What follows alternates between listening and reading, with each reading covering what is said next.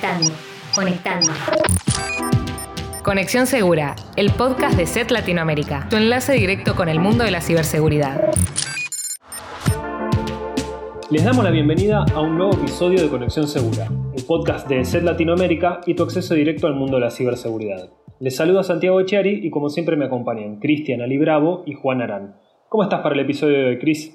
Hola Santi, ¿cómo estás? La verdad que muy bien y muy contento por el apoyo de la audiencia en estos últimos episodios. La verdad que nos pone muy contento que nos estén escuchando cada vez más. Así que nada, agradecer a todos y todas los que están del otro lado por la compañía que nos hacen episodio tras episodio. ¿Cómo estás, Juancito? Hola Santi, hola Cris, ¿cómo están? Bueno, la verdad es que muy contento como siempre cada vez que grabamos un nuevo episodio. Eh, y esta vez también quería aprovechar para decirles a quienes están del otro lado que nos hagan llegar los temas que les gustaría que tratemos en este episodio o en futuros episodios y nos pueden hacer llegar estas ideas a nuestro correo comunicación medio la.com. Bueno, y hablando de temáticas, vamos a ser transparentes con la audiencia y, como siempre, en las reuniones de preproducción ponemos sobre la mesa bastantes eh, temáticas y problemáticas que vemos en el panorama de la ciberseguridad y que nos parecen que son interesantes ¿no? para presentar en el, en el, podcast. Y me parece que el debate para la temática elegida de este mes duró muy poco, ¿no, muchachos? Por un lado, como decís vos, Senti, sobre la mesa pusimos las últimas noticias sobre ataques que, que fueron perpetuados en, en la región. Y por otro lado, Digo, también contemplamos ese interés particular que despertó en la audiencia el episodio que dedicamos al ataque del ransomware Conti en Costa Rica, que de hecho posicionaron ese episodio como uno de los más escuchados de nuestro podcast. Entonces creo que tomando estos dos inputs, tuvimos muy claro desde el principio por dónde teníamos que ir hoy en este episodio. Y bueno, vamos a hablar puntualmente de los ataques del ransomware a las instituciones gubernamentales y el especial interés que despiertan los cibercriminales en las infraestructuras críticas de cada país. Sí, el ransomware tuvo un crecimiento eh, muy acelerado en, los últimos tiempos y se estima que ocurre un ataque de este tipo cada 11 segundos. Por otro lado, varios reportes muestran que la industria más afectada por el ransomware en lo que va de 2022 es justamente eh, las entidades de gobierno. Sí, a ver, en lo que respecta puntualmente a nuestra región, de hecho se han registrado una gran cantidad de casos de ataques a estos organismos, como también accesos indebidos a los sistemas de entidades públicas. Esto ha dado lugar a filtraciones, como también a diversos reportes que dan cuenta de una gran cantidad de ventas de contraseñas y acceso a los sistemas de estos organismos en, la dark web. Bueno, como, como ven es una temática súper interesante, así que les proponemos revisar en este episodio cuáles fueron los ataques perpetrados en, en organismos gubernamentales, por qué los ciberatacantes ponen la mira en estos objetivos y cuáles son las consecuencias de este incremento de incidentes alrededor de estas identidades que son parte de la infraestructura crítica de un país. Para más información sobre el episodio de hoy, visita nuestro sitio web eset.com latam. También puedes visitar nuestro blog sobre ciberseguridad, willibsecurity.com barra la-es. Conexión Segura, el podcast de SET Latinoamérica y tu enlace directo con el mundo de la ciberseguridad. En solo seis meses, entre marzo y septiembre de este año, cubrimos en Willip Security más de 8 ataques de ransomware a organismos públicos de, países de América Latina. Esto es llamativo y, preocupante a la vez porque por otro lado también hubieron muchos otros ataques que sucedieron y que tuvimos conocimiento. A continuación, mi propuesta es compartir o analizar o un pequeño, hacer un pequeño punteo, mejor dicho, de los ocho principales, los cuales obviamente pueden profundizar visitando Willip Security, pero creo que estos ocho casos nos van a permitir dimensionar cuál es el impacto real de estas amenazas en toda la región. Por ejemplo, en marzo, el Ransomware Buy Society publicó datos robados del Senado argentino. Y hablamos de, datos realmente muy sensibles de, los ciudadanos, eh, porque incluían número de documento nacional de identidad, el número de quill, el domicilio, firmas a mano alzada, licencia de conducir, digo, hasta fotocopias del dorso y frente del documento nacional de identidad. Así que, como vemos, es algo muy muy sensible lo que, lo que se publicó. Un mes después, en abril, quizás el gran protagonista fue el ransomware Conti, con sendos ataques a organismos gubernamentales tanto de Costa Rica como de Perú.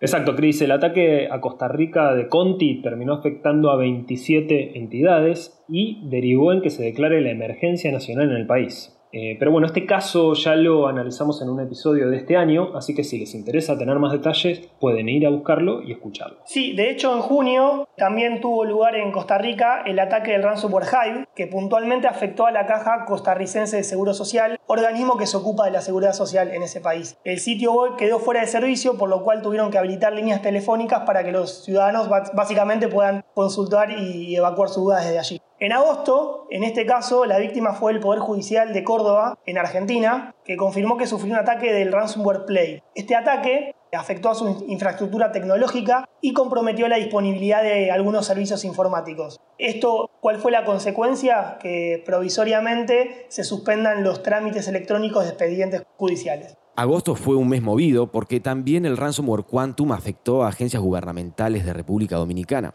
En este caso, la peor parte se la llevó el Instituto Agrario Dominicano, que forma parte del Ministerio de Agricultura y que vio afectados sus servidores virtuales y físicos. Se calcula que los atacantes robaron un terabyte con datos y solicitaron el pago de 600 dólares en concepto de rescate. Y entre la información robada hay bases de datos, aplicaciones, correos, entre otra información. Bueno, y para cerrar, septiembre quizás fue un mes para el olvido en Chile. Por un lado, el ransomware Lockbit afectó al Poder Judicial y comprometió un pequeño porcentaje de computadoras de la institución que utilizaban eh, Windows 7 y cifraron algunos archivos. A su vez, el CERNAC, que es el Servicio Nacional del Consumidor de Chile, también fue víctima de ransomware. Le cifraron archivos, exfiltraron data y, por supuesto, los cibercriminales solicitaron un rescate. Este incidente lo que provocó fue que se interrumpieran los sistemas y los servicios online y que los consumidores tengan que ingresar sus reclamos o alertas de forma presencial o a través del call center. Como decía al principio, estos son solo algunos casos, hubieron muchos más, pero creo que bastan para confirmar que los organismos gubernamentales están en la mira de los cibercriminales y con una frecuencia que nos debe preocupar. Ante tantos casos como los que se mencionaron en la sección anterior, la pregunta que se cae de Maduro es, ¿por qué los organismos gubernamentales son un blanco para los cibercriminales? Y lo cierto es que, como venimos discutiendo en los diferentes episodios del podcast, la industria del cibercrimen está conformada por diferentes tipos de actores y cuyo principal objetivo es obtener un rédito económico, sin importar a costa de quién. Pueden ser usuarios finales, grandes organizaciones, pequeñas y medianas empresas, entidades de salud y, obviamente y lógicamente, organismos de gobierno. A ver, está claro que las entidades de gobierno son atractivas principalmente por el volumen de información sensible que manejan. Así como en filtraciones de empresas lo que vemos y lo que prevalece es información financiera, en los ataques a organismos de gobierno lo que podemos advertir es que lo que se filtra es principalmente información personal, tal como el número de documento de identidad, la dirección particular, nombre y apellido, y otros detalles de las personas y ciudadanos que la verdad es que deberían realmente preocuparnos. Especialmente si esta información se combina con aquella información financiera que se puede conseguir en otras filtraciones como la de las empresas. Sí, y a esto se le suma otra cuestión que, que no es menor y que muchas veces estas entidades gubernamentales están muy emparentadas con las infraestructuras críticas de, un país o de una región. Y de hecho esto lo vemos eh, en los casos reales, como sucedió en Costa Rica, que el ataque a uno de los organismos privó o, los imposibilitó de pagar el sueldo a los docentes. Entonces ya estamos hablando de consecuencias tangibles con un impacto socioeconómico muy muy sensible.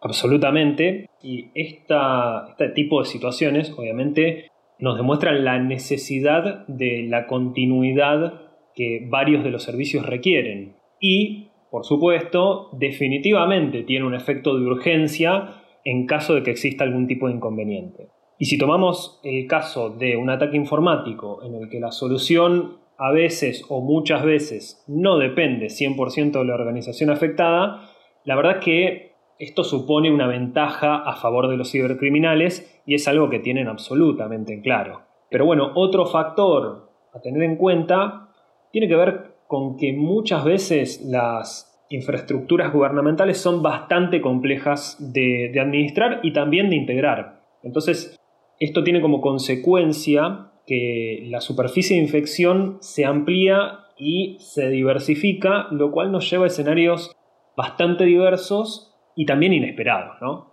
Entonces, a menudo lo que podemos decir es que estos problemas de gestión se pueden dar por los cambios de gobierno y de administración que, se dan a partir de, las elecciones y también por el hecho de que existen diferentes estamentos y jurisdicciones estatales que pueden existir en un mismo territorio y que pueden llegar a haber organismos de nivel nacional, provincial y municipal en un mismo lugar y que normalmente no se encuentran integrados. Sí, tal cual, Santi.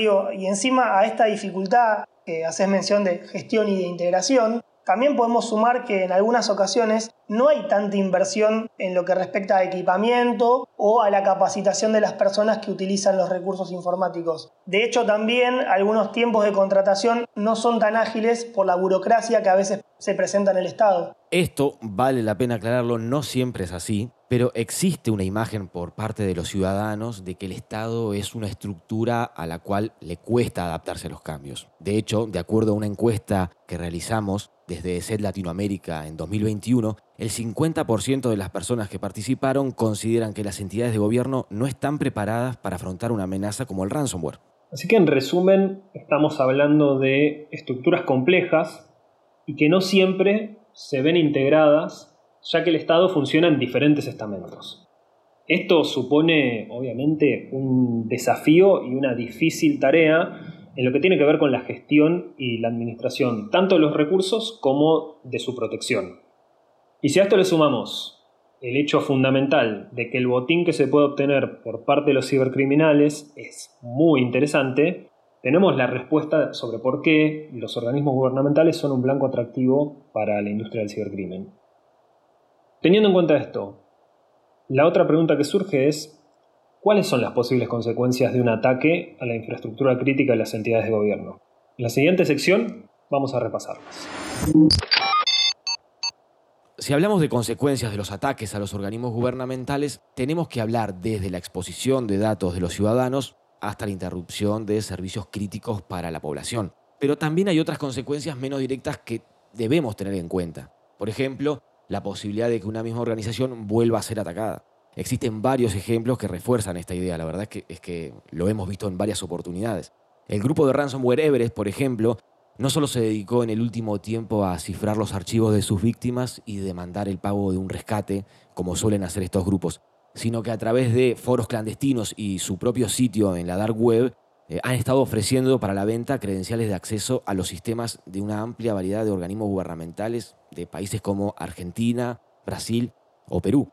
Si vemos lo que pasó con Conti en Costa Rica, que afectó a 27 entidades gubernamentales, y como bien dijo Santi, los ataques no solo provocaron que se declare una emergencia nacional en el país, el incidente también afectó el comercio internacional por los daños que causó en los sistemas de aduanas. Y además, como dijo Chris, más de 12.000 docentes no pudieron cobrar sus salarios. Pero por si fuera poco, muchos servicios para la ciudadanía estuvieron interrumpidos durante varios días. Sí, Juan, de hecho estamos hablando de casos de entidades de gobierno, pero lo cierto es que la ciudadanía no solo es víctima de estos ataques por el simple hecho de que afectan a la cosa pública y que algunos servicios pueden verse afectados, sino que también estas filtraciones de información pueden suscitar y llevar a ataques posteriores enfocados directamente en las personas. Absolutamente, sobre todo si tenemos en cuenta que las entidades de gobierno tienen una gran cantidad de información de la ciudadanía por lo tanto, se expone a una gran cantidad de personas a que se conviertan en potenciales víctimas de robo de identidad, ataques de phishing o de algún otro tipo de engaño que utilice en su contra la información a la cual accedieron. Un ejemplo claro de esto, y que muestra el alcance que puede tener un incidente de seguridad a un organismo del Estado, fue lo que pasó en Argentina en 2021 con el,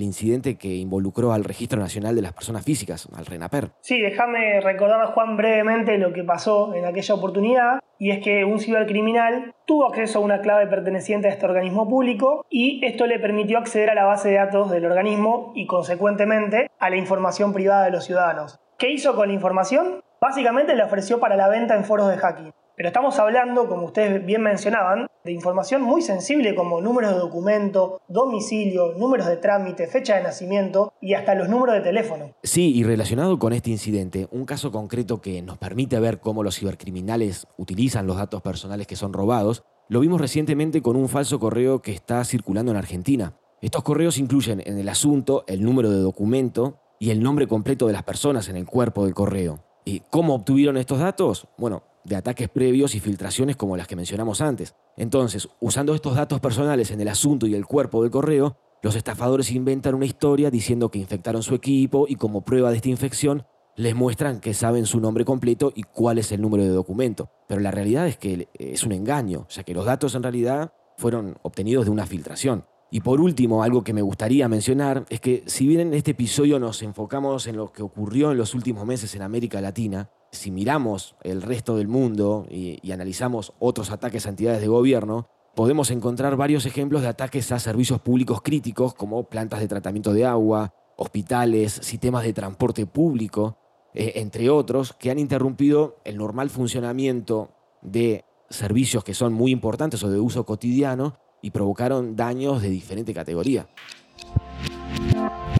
Creo que una de las primeras conclusiones que, podemos sacar de, de, lo charlado en el episodio de hoy es que esto es una realidad. Quiero decir, hace un tiempo no muy lejano pensábamos que este tipo de ataques a organismos gubernamentales y estructuras críticas solo sucedían en otras latitudes o en países del primer mundo o del otro lado del globo terráqueo. Pero estos hechos, los que repasamos hoy y tantos más, nos marcan otra cosa. Este tipo de ataques están sucediendo también en nuestra región y con una frecuencia tan creciente como preocupante. Sí, algo que refuerza esto que planteas, Chris, tiene que ver con una filtración de 2021 en la que se encontraban 1.5 millones de contraseñas asociadas a direcciones de correo pertenecientes a organismos gubernamentales de todo el mundo. Ahora, si ponemos la lupa en América Latina, vemos que el país con más datos filtrados era Brasil, con 68.535 contraseñas, seguido por México, con casi 32.000, y Argentina con poco más de 15.000. A estos le siguen Colombia, Perú,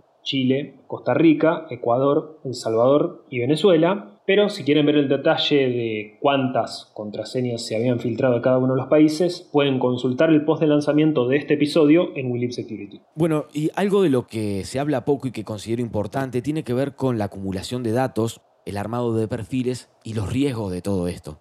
Porque si bien la noticia de un ciberataque es reemplazada al día siguiente por una nueva noticia y nos olvidamos rápidamente, los datos filtrados en cada ataque se van acumulando y no, desaparecen de Internet. O sea, con cada filtración crece el volumen de información personal que circula en Internet. Y esto claramente le da más posibilidades a los atacantes a la hora de armar perfiles y lanzar ataques cada vez más dirigidos y personalizados que son más efectivos. Como habrán escuchado en este episodio, los ataques a entidades de gobierno en Latinoamérica son una problemática concreta y relevante. Tan solo viendo la cantidad de casos ocurridos en 2022 y los alcances que han tenido, definitivamente nos llevan a reflexionar sobre que se trata de algo que debería ocuparnos y preocuparnos, dada la importancia de la información que se roba y se filtra. Antes de despedirnos, los invitamos a seguirnos en Instagram, Facebook y Twitter. Nos pueden encontrar como ESETLA y en LinkedIn como ESET Latinoamérica. Una vez más, les agradecemos por haber llegado hasta acá y esperamos que toda la información que compartimos les haya sido de interés.